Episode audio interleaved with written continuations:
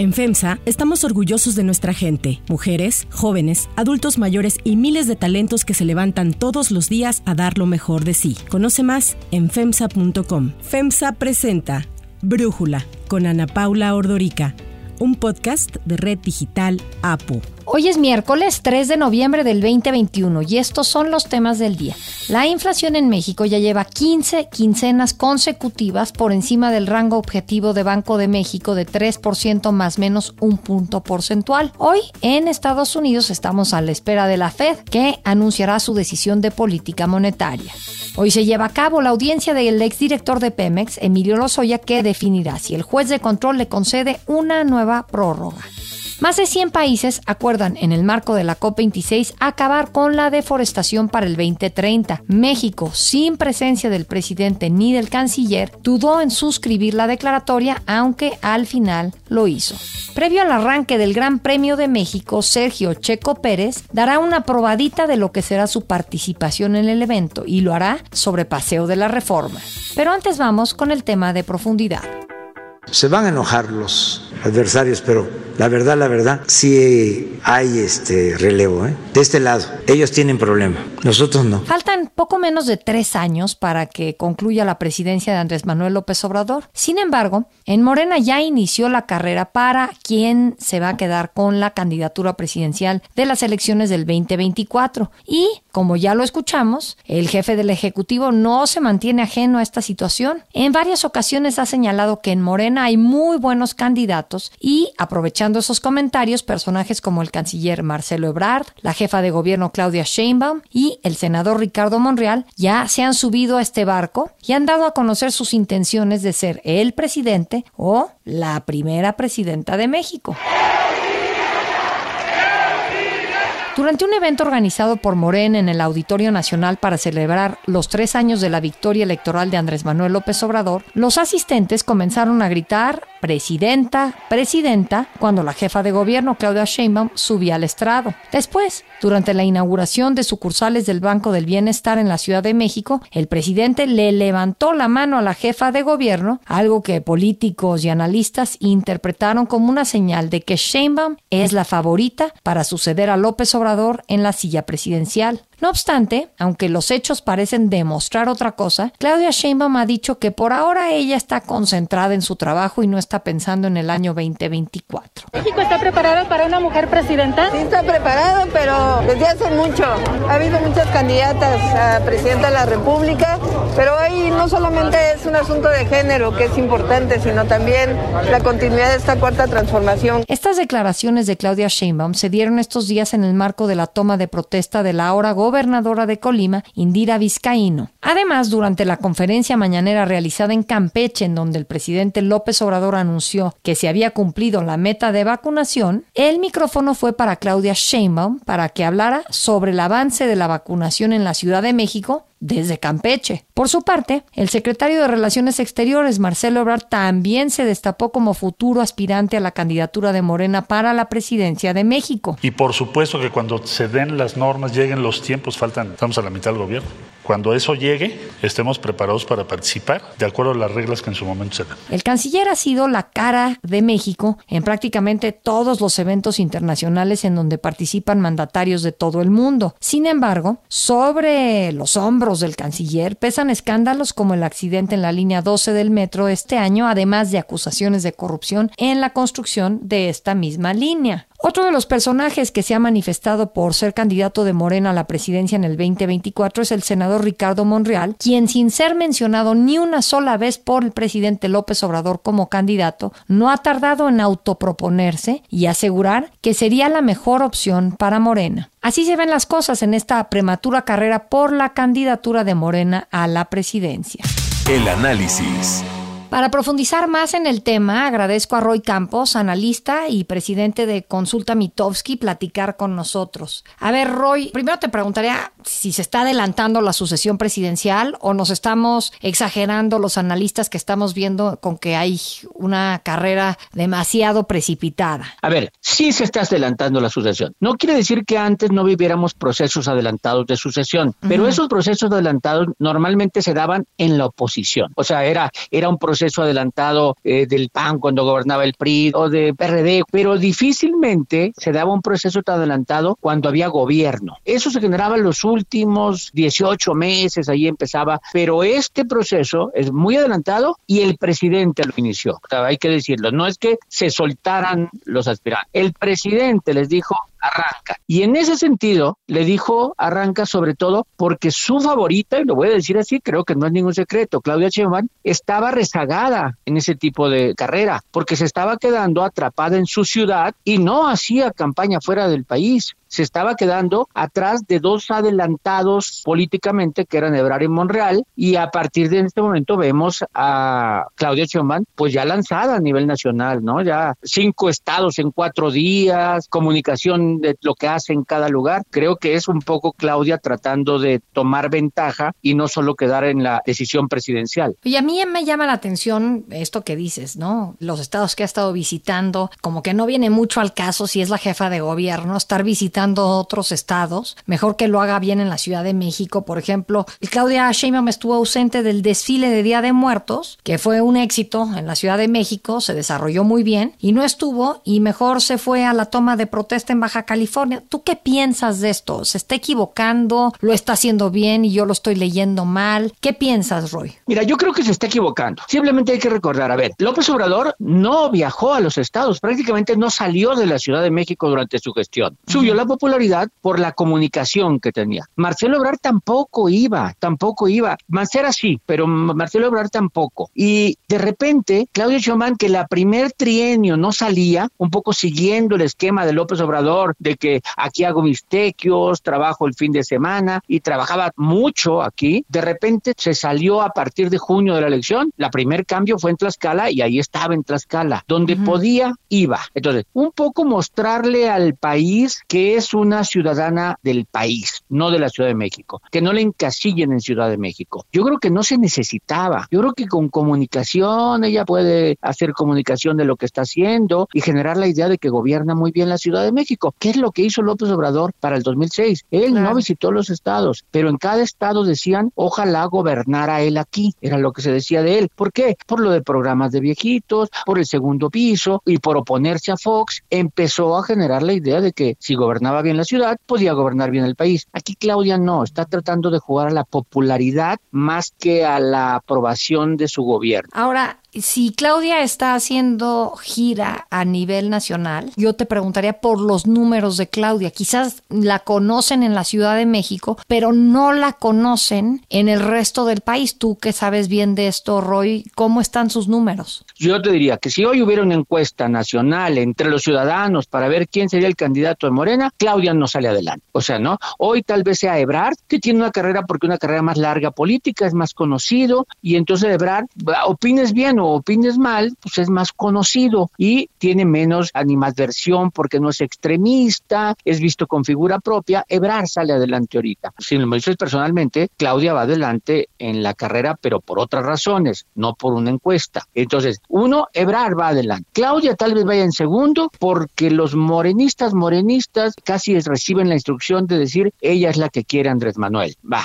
Y Monreal que se ha colado, yo creo que la, las jugadas de Monreal han sido muy inteligentes. Monreal no está en la boca del presidente y Monreal no desaprovecha cualquier espacio para colar y decir, somos los finalistas, ahí estaremos en la boleta, le ganaré a Claudia, le ganaré en buena lid. Es decir, Monreal se ha colocado en la lista sin que el presidente lo coloque. O sea, él se coloca por sí solo. Muy, muy hábil, Monreal. Y creo que están en esos tres, porque el cuarto, un escalón abajo, yo pondría a Dan Augusto López, pero que está un poco como, como en un ejercicio de reserva, ¿no? Si se caen los otros, ahí estoy yo, pero a él no lo vemos haciendo campaña propia, o sea, él no está en la promoción personal. Y regresando a Ebrard, Roy, te decía, mientras Claudia hace gira por el país, Ebrard hace gira por el mundo. estuve yo viendo redes sociales el fin de semana en la cumbre del G20 en Roma y vi mucha crítica a Marcelo Ebrard como que estaba correteando a los jefes de Estado y a los cancilleres de otros países para tomarse las fotos todos. ¿Tú qué opinas de esto que está haciendo Ebrard? Yo antes de leer las críticas, yo mismo pensé lo mismo, ¿no? Parecía un, un de estos fanáticos de los artistas persiguiendo para tomarse la selfie y conseguir un autógrafo. Y luego su comunicación así fue, ¿no? Comunicó que se tomó fotografías, no, no comunicaba acuerdos, no comunicaba intercambios de ideas, no, es que se reunió y se tomó fotografías con. La comunicación falló en ese sentido y dio pie que parecía como un perseguidor de Seguramente no fue así, o sea, cada vez que te reúno con algo, no es me reúno, oye, me deja tomar una foto, no, seguramente platicaba de algo que tuviera sustancia, pero la comunicación prácticamente fue que se tomó fotografía con, y creo que ahí fue un error de comunicación, pero efectivamente, Ebrard, ¿qué le toca? Es secretario de Relaciones Exteriores, ¿no? Fue encargado de la vacuna, de las vacunas, de conseguirlas, los acuerdos, pero esa parte ya acabó, ya se declaró como misión cumplida, ¿no? ¿Qué sigue? En su momento las pipas, se le han encargado muchas cosas, ¿no? La parte de la, de la seguridad en los migrantes también en su momento tuvo algo que ver, pero hoy solo le queda la postura internacional de México. Entonces, lo que hace es, voy a no promover mis reuniones, mis fotografías, mis acciones, mis dichos, ¿no? Presioné para que las vacunas sean para todos, dije esto, aunque no lo pelaran mucho, ¿eh? La reunión con el director de la OMS donde le dije que ya aprobaran estas vacunas, ¿va a lograr algo? Seguramente no, pero pone la postura de México. Yo creo que Brad está haciendo su esfuerzo con el puesto que tiene. O sea, eso es para lo que le da ser secretario de Relaciones Exteriores. Ahora, Morena, yo lo veo, pues que está en problemas el partido, que tiene su cohesión en el presidente, pero trae muchas divisiones internas. Vimos las declaraciones de Paco Ignacio Taibó en contra del presidente de Morena, en contra de Monreal. Vemos eh, que no todos están de acuerdo con el método de selección de candidaturas que ha dicho el presidente que tendrá el partido o el movimiento. Entonces, ahí yo preguntarte si sientes que el próximo presidente o presidenta necesariamente tiene que salir eh, de Morena dadas estas divisiones internas. A ver, no, y que quede claro, y, y hablamos eh, aquí en tu espacio, Ana Paula, hablamos después de la elección de junio. Lo que la elección de junio nos dio es la certeza de que no es una elección decidida. O sea, en términos de votos, el grupo opositor sacó solo, solo tres puntos menos que el bloque de gobierno. Pues entonces los candidatos, las elecciones, las alianzas sí van a ser importantes para el 24. Como dices, Morena está en problemas, yo lo diría más claro. Morena a, se fundó en 2014, eh, su primera elección fue 2015, llega al poder en 2018, vamos en 2021 y todavía no es un partido político, o sea, todavía no tiene métodos de selección de dirigencia, de selección de candidatos, tienen una estructura, ideología, todo no, o sea, Morena sigue siendo un partido unipersonal que es López Obrador, ¿no? Y entonces oímos a Taibo Criticando no solo al presidente de Morena y a Monreal, sino diciendo jugaron en contra de Morena en unas elecciones, o sea, traicionan, se acusan de traición y eso López Obrador lo deja pasar. ¿Por qué? Porque le da más fuerza a él. López Obrador impone el método de selección. Ya dijo cómo va a ser seleccionado el candidato presidencial. Dijo con tres encuestas. A ver, ¿por qué lo tenía que decir él? No es Morena él, pero él impone, lo cual quiere decir que López Obrador se siente con la certeza de que el candidato de alguna manera o los candidatos, porque son muchos, no nomás presidencial, los va a elegir él. O sea, eso es un poco lo que tiene López Obrador. La debilidad de Morena hace que la palabra del presidente sea más fuerte en ese sentido. Pero que, vayan a ganar, yo no los veo seguro ganadores. Roy Campos, pues ya estaremos platicando de esto más adelante. Muchísimas gracias por lo pronto por platicar con nosotros. Si te gusta escuchar Brújula, te invitamos a que te suscribas en tu aplicación favorita o que descargues la aplicación Apo Digital. Es totalmente gratis y si te suscribes será más fácil para ti escucharnos. Además, nos puedes dejar un comentario o calificar el podcast para que sigamos creciendo y mejorando para ti. Hay otras noticias para tomar en cuenta. 1. Inflación. Durante la primera quincena de octubre se registró una inflación quincenal de 0.54%. La inflación suma 15 quincenas consecutivas por encima del rango objetivo del Banco de México, que es del 3% más menos un punto porcentual. En tanto, los analistas del sector privado consultados por Banjico estiman que la economía crecerá un 6% en 2021, lo que representa un ajuste a la baja frente al 6.20% proyectado el mes previo. Para el 2022, los analistas también rebajaron su previsión de 3% a 2.90%. Para Brújula, este es el análisis de Gabriela Siller, directora de análisis económico y financiero de Banco Base, que hace sobre lo que se espera del anuncio de hoy de la Fed. Esta semana hay anuncio de política monetaria de varios bancos centrales en el mundo, entre los que destaca la Reserva Federal de Estados Unidos. Y bueno, pues hay que recordar que la Fed tiene un mandato dual, con pleno empleo y con una inflación baja y estable que debe de promediar 2%. Y bueno, pues Estados Unidos ya recuperó el PIB precrisis, pero no es así con el empleo. Todavía hay alrededor de 5 millones de personas afectadas laboralmente por la crisis. Y por otro lado, hay una alta inflación que se espera este año cierre en Estados Unidos en promedio 4.4%, siendo la mayor inflación promedio anual desde 1991. Y precisamente por estas presiones inflacionarias se estima que la Reserva Federal podría empezar a normalizar su política monetaria recortando las compras mensuales de bonos, es decir, va a seguir inyectando liquidez, pero ahora en un menor monto y que paulatinamente lo va a seguir recortando hasta terminar con este programa de compra mensual de bonos a mediados del 2022 y ya hacia finales del 2022 pues iniciaría subiendo la tasa de interés que ahorita está en un nivel mínimo histórico del 0 al punto 25%.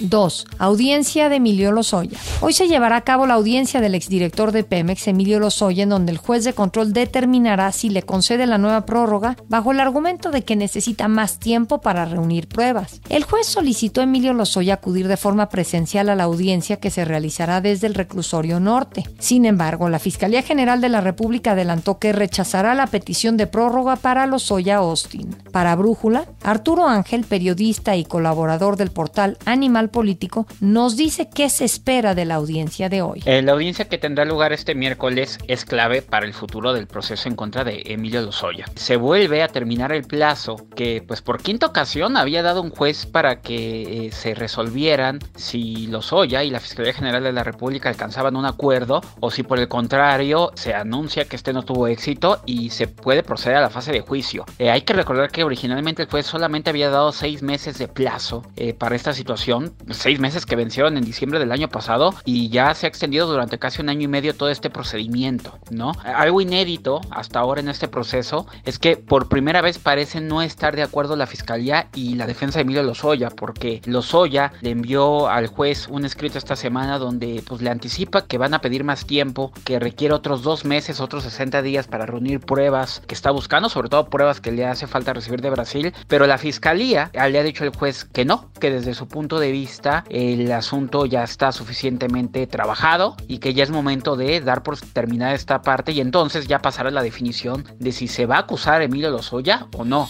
3. COP26. En el tercer día de la COP26 que se celebra en la ciudad escocesa de Glasgow con la presencia de los jefes de Estado, un centenar de países acordaron acabar con la deforestación para el año 2030. El presidente Joe Biden, uno de los impulsores de esta propuesta, dijo que se tiene que abordar el tema de la deforestación con la misma seriedad con la que se aborda la descarbonización de las economías. Preserving forests and other ecosystems can and should play an important role los líderes de 105 países, quienes reúnen el 85% de los bosques del mundo, firmaron la declaración cuyas medidas incluyen respaldar actividades en los países en desarrollo como la restauración de tierras degradadas, la lucha contra los incendios forestales y la defensa de derechos de las comunidades indígenas. Llamó la atención que en esta declaración no fue suscrita por el gobierno de México en un inicio, sin embargo, ya más tarde, y a través de la Secretaría de Relaciones Exteriores, el gobierno informó que entregó su unión formal a la declaratoria. La Cancillería indicó que junto a México, otros 14 países anunciaron su adhesión. Para Brújula, la senadora Xochitl Galvez, quien se encuentra presente en Glasgow en la COP26, hace el siguiente análisis sobre el desarrollo de la cumbre. El secretario general de las Naciones Unidas, Antonio Guterres, dijo claramente que de seguir nuestra adicción hacia los combustibles fósiles, vamos rumbo al abismo, es decir, estamos cavando nuestra propia tumba. El primer ministro Boris Johnson de Reino Unido dijo claramente que tenemos un compromiso con las próximas generaciones, que esto no es una película de James Bond, que el reloj está echado a andar y está a punto de explotar. Presidentes como Joe Biden hicieron compromisos muy concretos para que en 2030 el 50% de los automóviles sean eléctricos en Estados Unidos. Asimismo, el primer ministro de Canadá dijo que le impondrá aranceles a los combustibles fósiles. México es el gran ausente. El presidente del Instituto Autónomo de Investigaciones Ecológicas, el químico Luis Manuel Guerra, también habló para Brújula y nos hace su análisis respecto a la participación de nuestro país en la COP26. Nuestro presidente de México no va a ir. Es más, México mandó una delegación bastante disminuida. Un poco yo creo con la preocupación de que México sea sujeto a las críticas porque está emprendiendo toda una política ambiental y energética que va contra las tendencias mundiales. Por ejemplo, en la parte energética, México está apostándole a los combustibles sucios ricos en azufre y desprestigiando y desincentivando las energías alternativas como la eólica y la solar. Esto a México le está costando mucho, yo creo que el presidente no quiso exponerse, mandó una delegación muy disminuida. Es una lástima, México era un país líder dentro de los cinco grandes emergentes, que son la India, Indonesia, Brasil y México, y China, desde luego, y este liderazgo lo hemos perdido totalmente, ahora somos un país que está desprestigiado. 4. Checo Pérez en México.